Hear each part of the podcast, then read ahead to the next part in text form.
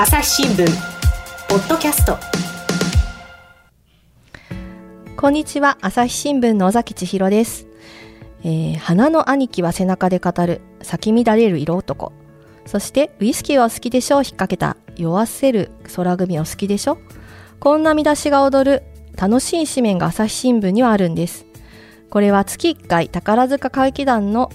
えー取り上げた月刊宝塚というページです。今日は朝日新聞大阪本社生活文化部で宝塚歌劇を担当している木田光記者をお招きしています。どうぞよろしくお願いします。よろしくお願いします。宝塚歌劇団ってそもそもどんなところというところから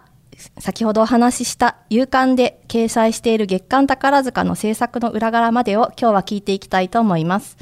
後半には5月7日に開催予定のオンラインイベントについての話題も取り上げます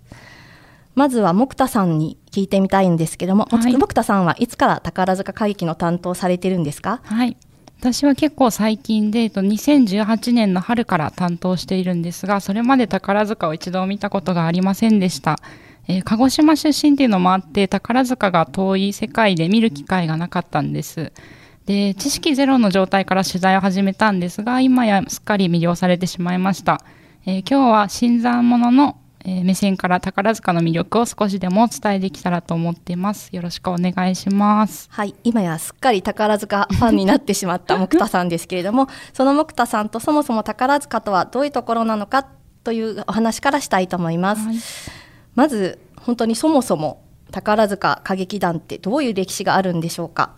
はい、えー一番の特徴は何といっても出演者が女性のみという点です。えー宝塚歌劇がスタートしたのは1914年で100年以上の歴史を誇ります。えー最初は室内プールを改装した劇場で少女だけで歌や芝居を行ったのが始まりでした。まあ、で100年ね、超えるっていうのがまずそもそもびっくりなんですけれども、そして宝塚といえばやっぱり男役ですよね。えー、と宝ジェンヌは男性を演じる男役と女性を演じる娘役の2つに分かれています。えですがよくよく舞台を見ていると男女どちらにも当てはまらない役も存在しますし中性的な魅力を放つスターもいたりします。えー描かれる恋愛は男女関係がほとんどですがゲイカップルの役が登場したこともありました。えー最近では、えー、と女装で着飾ったかっこいいドラァグクイーンも出てきましたよね。で現実の社会と同じように舞台上にも多様な性の人が登場するところが面白いなと思ってます。そもそもああの男役と娘役は本人の希望で一応それぞれ分かれるんですよね。えーそうですね。希望とあと身長が高い人は男役、低い方は娘役っていう風になります。実は私自身も通算で6年間ぐらい宝塚歌劇の担当し取材をしていたんですけれども、私もよく周囲にはもう宝塚といえばベルバラのイメージベルバラっていうふうにか思う人が多いと思うんですけれどもその辺はどうですか？そうですね私も担当記者になる前はやっぱりベルサイユのバラのイメージしかなくってなのでキラキラの王子様とかの断層の霊人しか舞台に出てこないのかなっていうふうに思ってました、えー、とでも実際に舞台を見始めてみると渋いあの中年のギャングの人とかヨボヨボのおじいさんとかいろんな男役といってもさまざまな男性を演じ分けてるところがあのすごくあの驚きました。えっと宝塚そもそも宝塚っていうのは、まあ、兵庫県の宝塚市にあるからなんですけども、宝塚の他にも劇場はあるんですよね。あ。はい、えっと、兵庫県宝塚市にある、えっと、大劇場の他に東京日比谷にも東京宝塚劇場という劇場があってこの2つで、えーの劇場で主に通年公演をしています。他にもあの外部の劇場でも小劇場の公演を行ったり今ちょっとコロナで中止が続いてるんですが全国を回る全国ツアーというものもありますだ毎日どこかでは宝塚の舞台が見られるというぐらいの状況ですかね。はいただ今はコロナでやはり公演も影響を受けているんじゃないですか？そうですね。で、えー、と今、緊急事態宣言を受けて4月26日から5月11日までは公演中止をしています。えーで代わりに、えーと星組のロミオとジュリエットとかいくつかの公演は、えーとお客さんを入れないで無観客でライブ配信をするということが予定されています。まあ、宝塚チケットを取るのが大変なので、はいライブ配信でちょっとハードルが下がるので初めてご覧になる方も見てもらえたらなと思います。そうですねでそもそもなんですけれどもタカラジェンヌって何人ぐらいいると思いますか？という話をよくするんですけど、はい、木田さんじゃ正解を。正解は約400人です。ね、100人ぐらいかなとかもうちょっと少ないのかなってイメージがあるんですけど、うん、なんとそれぐらいの人数がい。ます、はい、ちょっと説明をしてもらえますか？はい。えーと、組は全部で5組あって花月雪星空があの5組が変わる変わる公演をしています。花組と月組は今年で100年になりました。で一番新しい空組っていうのが1998年にできたばかりですで5組それぞれに70人から80人のタカラジェンヌがいるんでかける5で400人ぐらい総勢するといることになります。で他にあの5組には所属しなくて、えーと、各公演に特別出演をする戦歌と呼ばれる人たちもいます。かなり大所帯の劇団っていうことになりますね。その中ですごく序列がしっかりしているっていうのも宝塚の特徴だと思うんですけれども、うんうんトップスターさんとかそういう人はどういう形でいるんですか？そうですね。あの各組の主演を張るスターがトップスターというふうに言われるんですけど5組あるので5人のトップスターがいます。現在は入団13年から16年の5人がトップスターとして組を引っ張っています。それぞれ、えっと、トップスターの相手役としてトップ娘役っていう方がいて2人ペアで、えトップコンビというふうに呼ばれています。まあ、元トップスターとして天海祐希さんとか真矢美樹さんとかがすごく有名かなと思います。なんか私もあれなんですけど大劇場とか東京宝塚劇場でやる公演の主役は絶対にトップスターでそれ以外の人が主役になることはないんですよね。はい、すいませんじゃあ今ちょっと宝塚大劇場の様子を教えてもらいたいんですけれども宝塚大劇場ってどんな雰囲気の場所なんでしょうか？はい、すごくのどかな雰囲気の場所に劇場はあって、えっと大阪梅田から電車で約30分の、えー、宝塚市内の向こう側のほとりにあります。で駅を降りるとまず、はい、あの目に入ってくるのが阪急宝塚駅前の像で、えっと、男役と娘役が組んでこう抱き合ってるような形で踊るデュエットダンスの像があの立っていて感激気分を盛り上げてくれます。で駅から徒歩10分歩いていくと劇場に着くんですけれどもその間に桜並木の、え花の道っていうものがあって、えー、で周辺にはロッテリアとか他にも和菓子屋さんとか いろんなお店があるんですけれどもあのどのお店も宝塚のスターのサイン入りのポスターが貼ってあるっていうのは最初すごくびっくりしました。で、すみれ色、あの、今日そういえば、尾崎さんのスカート、すみれ色なんですよね。私一応合わせて、色履いてきました。木田さんは、あの、卒業するかのような 白色の衣装で、今日登場してます。で、このすみれ色と呼ばれる色もすごく、あの、駅の周辺に多くて、看板とか案内表示とか、あの、すみれ色がたくさんあります。で、街中ではタカラジェンヌとあのすれ違うこともよくあります。阪急電車とかで、ね、乗り合わせることもありますよね。でファンの間ではなぜか村って呼ばれてるんですよね。だからあの街全体が宝塚歌劇の雰囲気があって本当に最初に足を運んだ時はディズニーランドみたいな雰囲気だなっていうのを思いました。あの全体でそういう宝塚の雰囲気を盛り上げてるので村と呼ばれてるのかなと思いますえ木田さんあの先ほど宝塚担当記者とあの紹介しましたけれども、はい、そもそも宝塚担当の記者って普段どんなことをしているのかっていうのを教えていただけますか？はいえーと、一番あのメインとなる取材はトップスターとかタカラジェンヌの共同インタビューです。で大体公演の開幕1ヶ月ぐらい前にあの行われるんですけれども新聞社とか各媒体の記者が集まって、え公演の見どころとかを質問していきます。ちょっとあの独特の雰囲気の取材会ですよね。そうですね今コロナでこのあの取材の会場も広めのところに変わってあのパネル越しにお話ししたりとかすごく感染対策で遠くなってるんですけどもコロナ前は本当にもう近い距離で。あのお話できる雰囲気で、まあ、なんか会見というよりは何というか座談会というかお茶会というか、あの本当にその出演者のタカラジェンヌとの距離の近さにもびっくりしました、香水の匂いとかそうですよね。あのあのスターさんの時はすごいいい匂いがしたとか。そうですね。びっくりしました、で木田さんはだから先ほどかんあの見たことがないところからのはい。担当記者になってっていうスタートだったっていう話でしたけれども、初めはかなり戸惑いもあったんじゃないですか？そうですね、まあ、まず今お話ししてきたようなその男役とかトップスターとかそういうこう特別な用語宝塚にしかない言葉がいくつもあったのでまずその用語になれるのがすごく難しくて尾崎さんにもしょっちゅうあのこれどういう意味ですかとか確か質問してたと思うんですけどあーで尾崎さんとはあの1年ちょっと前まで一緒に担当していたので、えー、と宝塚のことを教えてもらったりしていました。でこの先ほどお話ししたインタビューであの最初戸惑ったのはあのニックネームでタカラジェンヌの人たちはお互いに呼び合うのであの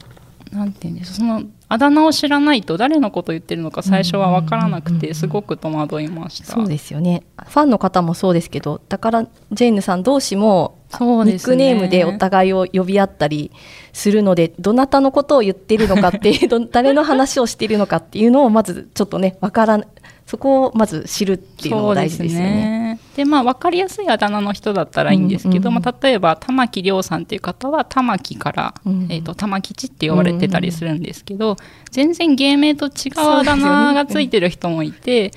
例えば大門って呼ばれてる人はあのどういう芸名かちょっと今想像していただきたいんですけど芸名はのぞみフードさんといって全然違うお名前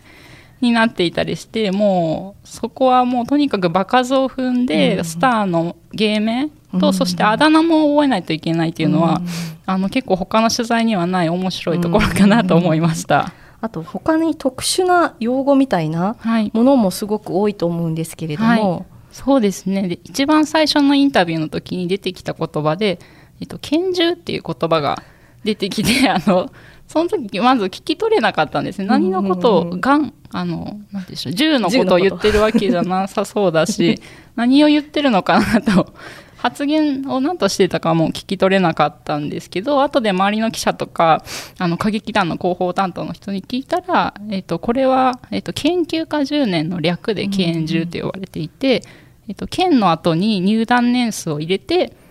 えっと、その人のキャリアが何年目かっていうことを示す言葉だったんですね。もうこれもすごくびっくりしました。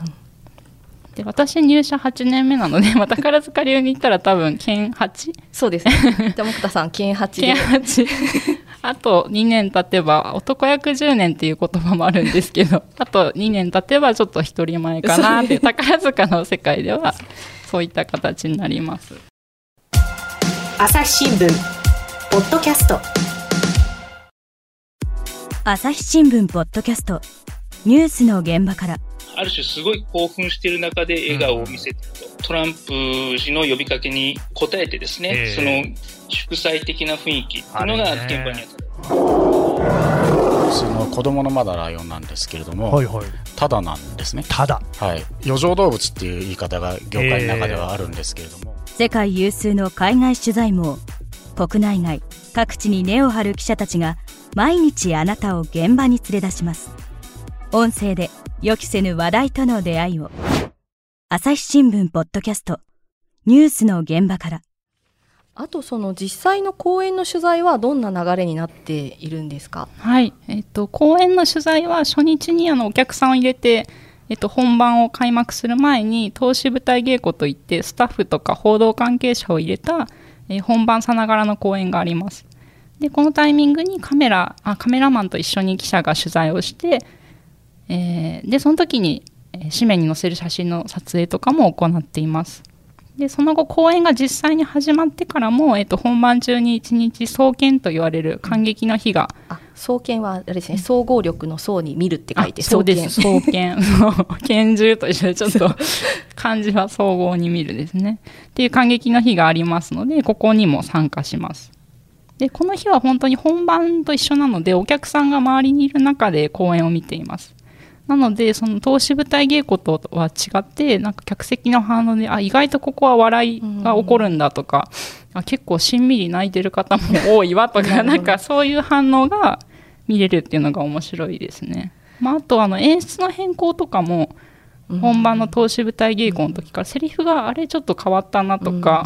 あとなんか役作りもすごく深まっていたりするのでその変化も見るのも結構大事かなって思ってます。そうですよね。その舞台を取材する上での戸惑いだったりとか難しいなって感じる点っていうのはどういったところですか？はい。と一番最初に他の取材と違ってびっくりしたのはやっぱりあの劇場内が真っ暗暗闇なので、暗闇の中でノートを取るっていうのがすごく難しかったのを覚えてますでもうだからほぼ手元が見えない中で、えっとメモを取らなきゃいけなくて、初めの頃に書いたメモはあの今読み返しても実は読めないような文字になっちゃっていたりします。なので、まあ、その後はあの宝塚のその舞台の取材をする時は大きい文字で行間を開けて書くとか、あのノートの取り方もちょっと普段の取材とは違う感じになってますね。ちょっと私自身はなんかもうとにかく終わった直後に覚えてることをバーッとノートに書き、うん書いておく。うんっていう形で乗り切って確かに暗い中で書いたの何書いたかわからないから。とりあえず覚えてることをとにかく書き出すっていう風にしてました。あとはここぞという場面を見つけるとかそういったところですか？そうですね。で、まあ、舞台は生ものなので、まあ、その苦労もすごく感じていて台本が配られていれば後でセリフなんて言ってたかなとか見返せるんですけど、台本も配られないのでやっぱり大事なセリフもあのその場で書き聞いて書き残しておかないと後で記事にできないってことがあります。でもちろん録音録画もできないのでで一瞬一瞬その場で舞台が過ぎ去ってしまうのですごく大事なシーンとか大事な振り付けとかはもうその見た瞬間にノートに頑張って書いて、でその公演の約2時間半の間にはもうずっとなんか張り詰めて、うんあの目を見開いて見てるっていう感じがありますね。なんか見直せないし聞き直せないそからうですねねえその瞬間どこオペラグラスでどこを見てるかっていうのもすごい大事ですようね。何かその覚えているようなエピソードとかってありますか？そうですねでこれすごく反省していることなんですけども確か1年目ぐらいのあの初め担当記者になったばっかりの頃に、えっと、天草四郎さんが主人公になった「メサイア」っていうミュージカルがあって尾崎さんと私と同じ、えっと、取材をしていて先ほど言っていたあの投資舞台稽古を一緒に見ていたんですね。で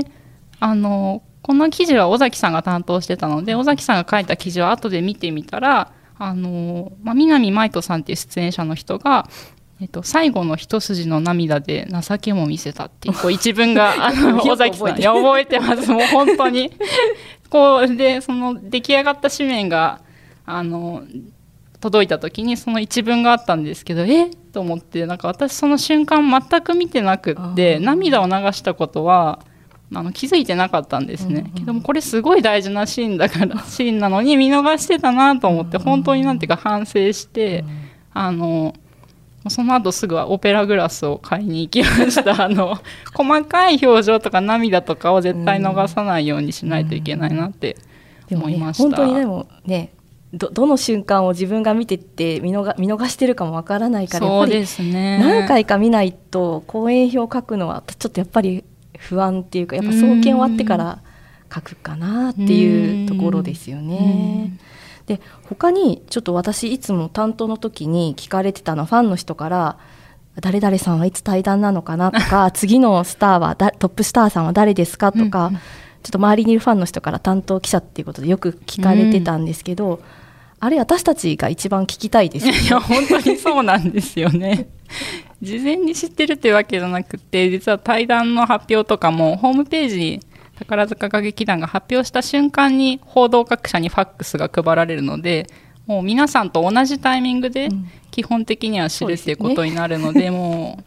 予想もつかない時もありますし、結構わたわたなってますね。そこからね一生懸命記事をか、ね、そうですね。出してっていう作業になるんですけれども。対談の場合はそのファックスが来た時点ですぐにウェブの記事と紙面の記事をまず書き始めて、その日のうん。その日に出してで対談会見っていうのがトップスターの人の場合は次の日にあるので、うんうん。それに備えてカメラマンを手配したりとか、でそもそも次の日に自分の予定があったらいけないのでもそれを外すとか あるいは別の方にうんうんその会見の取材お願いしますとか、結構そのスケジュールの調整がそう大変なんですよね一日でやんなきゃいけないのが 結構大変だったりしますね。で他にあの宝塚楽団を対談した OG さんの取材っていうのもよくあの宝塚担当としてはやることが多いと思うんですけれども、実はねあの月刊宝塚の中には OG の皆さんに取材している「すみれフォレバー」という連載のコーナーがあるんですよね。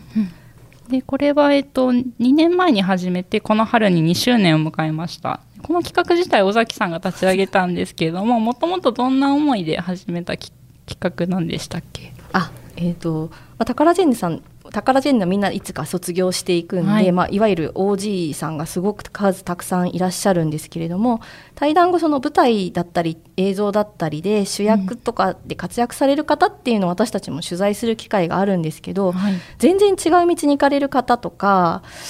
何ですかね本当にいろんなね、卒業後の人生を歩まれる方がいるんですけど、はい、そういう人の取材ってなかなか機会がないので、ね、いろんな方を取り上げられる形がいいかなと思って始めました。うんうん、でもう一つはあのリレー形式で、はい、その月に出た人が次の月の人を紹介してくださるっていう形になってるんですけどこれもなんかこちらでその取り上げる人を決めるんじゃなくて数珠つなぎにして意外な人につながったらいいなという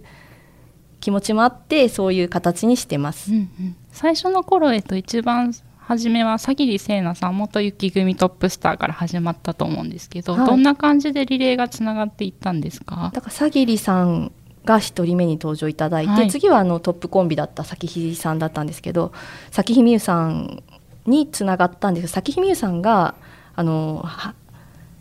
えー、と娘役の先輩である東花ゆりのさんという方を紹介してくださったんですけど、はい、ここがその意外多分ファンの方だと意外なつながりで東花さん自体もあ咲さんが自分をあの名前を挙げてくれたなんてってすごい喜んでくださって、はい、で東花ゆりのさんその当時は大学生になって勉強してたんですけどなんと今や宝塚ホテルの新支配人に 就任しているというはい、ね、まさかのキャリアをお持ちなんですけれども、そんな東花さんが出演してくださって、そこからもう2年だからもうかなりのね数の方に登場いただいたんですけれども、ねうん、で今度はこのコーナーがきっかけで生まれたオンラインイベントっていうのが予定されているんですよね。はいそうなんです、えーと、オンラインイベントを5月7日に予定をしています。であなたに夢をというテーマで空組と花組で男役として活躍した春風美里さんという方と元空組トップ娘役の野々すみかさんお二人をお呼びして約2時間のイベントをします。えーと、それではここでお二人からメッセージが届いていますのでお聞きください。春風美里です。野野すみかです。私たちは5月7日に行われるオンラインイベントに出演いたします。面白くおかしく、うん、必死な様子をあのオンラインイベントでは少しご紹介できるんではないかと思っています。お楽しみになさっていてください。春風さんとののさんをゲストに呼ぶことになったきっかけっていうのはどういうことなんですか？はい。えーと、先ほどお話しした、えーと、スミレフォーエバーというリレーインタビューで春風さんに、えーと、ご縁がつながったのが始まりでした。えー、と元星組トップスターの北翔海莉さんという方が次にご紹介くださったのが春風さんでした。で2010年に対談した後に子育てをしながら、えー、と3年前にエムズビューティーというエクササイズ教室を開いています。初めてお会いしたのは1年半前だったんですけどもその時の記事を少しご紹介したいと思います、えー、20歳の頃細くなくちゃと思いすぎて摂食障害になり精神面でもバランスを崩しました約1年は特に大変で親に宝塚に住み込みで支えてもらいました。今後は医療関係の方たちと一緒に体や食について気軽に学べる機会を作れたらと考えています。えー、こんな風にお話しされていて、うん、まあ、宝塚でやっぱり見られる職業なのですごく体のこととか健康が後回しになってしまう場合もあるんだなっていうことを思いました、うん、でその時の経験を受けて今エクササイズ教室とかでなんとか健康に暮らすにはどうすればいいのかっていう活動をされています、うん、でインタビューの最後には、えっと、今宝塚で舞台に立っている後輩へのメッセージもお聞きしましたちょっと記事を読み上げようと思います後輩にはとにかく体を大事にしてねと伝えたいです。そこで燃え尽きることも重要ですが、人生はそこで終わりじゃありません。そこからの人生も長いので、えーで舞台に立っているというだけで200点です、えーとにかく舞台を楽しんでお客様を笑顔にしてくださいと、えーそっと寄り添うエールを送ってくれてすごく感動したというか、あの心が動かされたのを覚えています。ね。現役時代のねこういう苦しい体験もお話ししてくださったんですよね。で、春風さんのエクササイズ教室は、えっと、東京が拠点なので、大阪本社の私が通うのはすごくハードルが高いんですけども、あの、いつか実際にこうお話を聞くだけじゃなくて体験したいなってこともその時に強く思いました。で、そんなきっかけもあって、えーで昨年にはですね、3期後輩の野野すみかさんと2人でなんか面白そうなプロジェクトをオンラインで始めてるのも SNS で見かけて、えっとこれはトークショーと何かエクササイズをオンラインで届ける企画ができたらすごく素敵なんじゃないかなということで、えーお声掛けしてみました。でありがたいことにあのご出演をあの快諾してくださって今回こういう素敵なイベントが実現しました、なんかねエクササイズもできるっていうのはこはいのコロナ禍ではすごく魅力的だなと思うんですけど、他に見どころっていうのはどういったところですか？はい、えっと、イベントは、えっと、休憩を含めて約2時間なんですけれども、えっと、前半はお二人が対談して、えっと、空組時代にお世話になった北昇海里さんがビデオメッセージで出演します。で3人は、えっと、カサブランカとか多数の共演経験があるので、そういう思い出の話もお話ししていけるかなと思います。で後半はピアノの生演奏に合わせてえ45分ほどストレッチを教えてくれます。こうな長いです45分。そうですね。で、先日打ち合わせを兼ねてこのエクササイズっていうのを画面越しに体験したんですけれども、えっ、と、体がほぐれるのはもちろんのこと、あの、春風さんのこう素敵な声で楽しくおしゃべりしながらレッスンしてくださるので、えっ、と、とても楽しかったです。でも少し私も運動不足なので、やっぱり次の日は筋肉痛に 少し背中のあたりがなったりしました。まあ、初心者向けなんですけれども、あ初心者向けであのお気軽には参加できると思いますけれどもあのしっかりストレッチもできる内容となってます。であの普通のエクササイズとは違って男役のなんかかっこいいポーズとか。あ と宝塚歌劇のあの名場面みたいなものもあの取り入れてもらえるのででピアノの生演奏に合わせてあの気分を盛り上げてくれるので結構楽しいというか笑いながら ちょっと楽しくエクササイズできるよという企画になってます。あでえっとそのピアニストは高崎恵里さんという方で生演奏で花を添えてくださいます。でも早く皆さんにお届けしたい気持ちで今いっぱいです。